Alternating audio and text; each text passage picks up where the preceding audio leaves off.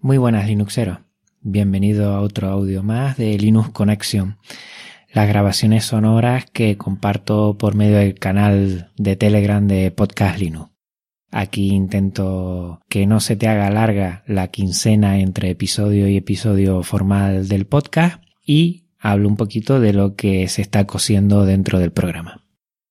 El próximo episodio ya tiene fecha, será el miércoles 1 de marzo y en él compartiré GNU Linux en la escuela, algo que me toca muy de cerca y que estoy ya guionizando el programa. Y bueno, espero que sea de tu agrado, lo hago con mucho cariño, además que me toca muy cercano. El siguiente episodio será una entrevista a algún responsable de alguna distro educativa española. Eh, estoy teniendo dificultades, quería contactar con una que le tengo mucho cariño, pero bueno, la burocracia ha hecho que tenga que contactar vía telefónica, se lo deje a un administrativo, me han llamado tres veces para recabar más datos de qué quiero hacer, una locura en la cual me da la sensación de que no me van a llamar y voy a tirar por otra distro tan importante como esta lo que pasa es que a la primera le tenía cariño, pero bueno, todas las distros tienen mis respetos, todas son muy importantes y voy a tirar por otra que no es un segundo plato, sino que también es muy, muy interesante conocerla, todo lo que está haciendo en su comunidad autónoma. También quiero hablar un poco de lo último que estoy haciendo con la Raspberry Pi eh, recuerda que esta placa simple eh, trabaja en su 99% con distribuciones GNU Linux. Y estoy trabajando con una distribución que se llama Open Media Vault que lo que hace es que nos dan servicios NAS, servicios de almacenamiento en red. Y desde ahí podemos gestionar muchos archivos en red, trabajar con BitTorrent y con transmisión, hacernos complex para gestionar nuestros archivos de vídeo en red. Eh, también puedes trabajar con FTP, Samba, SSH.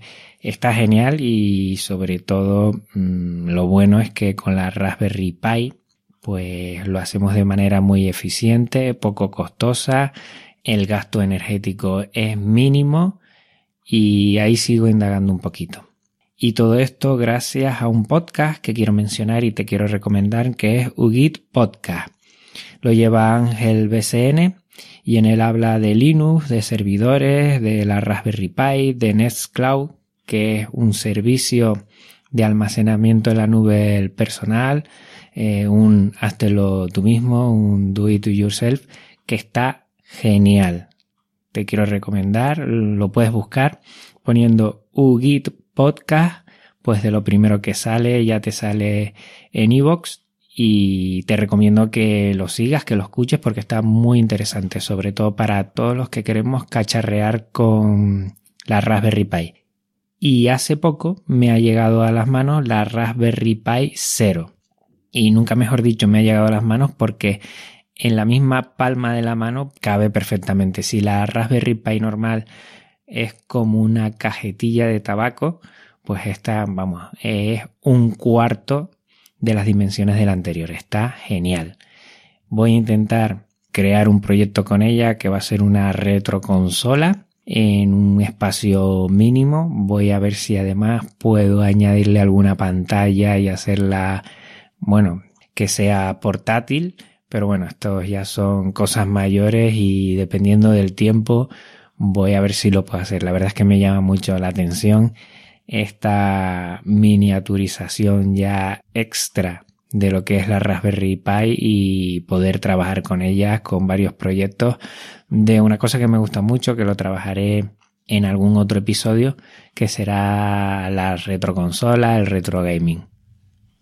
El viernes pasado en mi centro hicimos una noche de estrellas que es abrir el colegio por la noche y crear talleres para las familias, para los más pequeños, acerca de muchas cosas, tecnología, literatura, ciencia. Y vino al colegio la oficina de software libre de la Universidad de La Laguna. Estuve hablando con su director, Patricio, yo contacté con ellos para que pudieran estar aquí y me hace mucha ilusión porque como todos saben los que hayan escuchado mi podcast, yo conocí Geniulinus a través de su distribución, la distribución Bardinus de la Universidad de La Laguna. Con ellos quiero hacer una entrevista seguro cuando hablemos de Geniulinus y universidad. Y estuvieron aquí y estuvieron ayudando a los niños, a muy pequeños, a introducirse en la programación. Y también con los más adolescentes, pues les enseñaron la utilización de software libre en lo que es la edición de vídeo, de sus propias producciones de vídeo. Estuvo genial.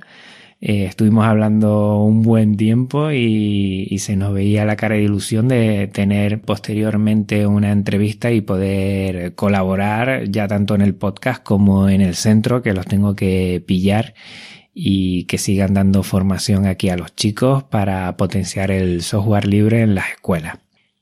Por mi parte, nada más, recordarte que estás oyendo este audio que sale del canal de Telegram de Podcast Linux, arroba Podcast Linux en Telegram. También tengo un correo por si quieres contactar conmigo, podcastlinux arroba en Twitter arroba podcastlinux y en la web por si quieres echarle un vistazo a los episodios, avpodcast.net barra podcastlinux.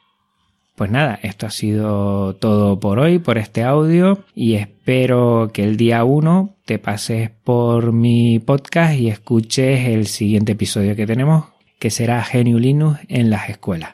Un abrazo muy fuerte, Linuxero. Hasta otra. Chao.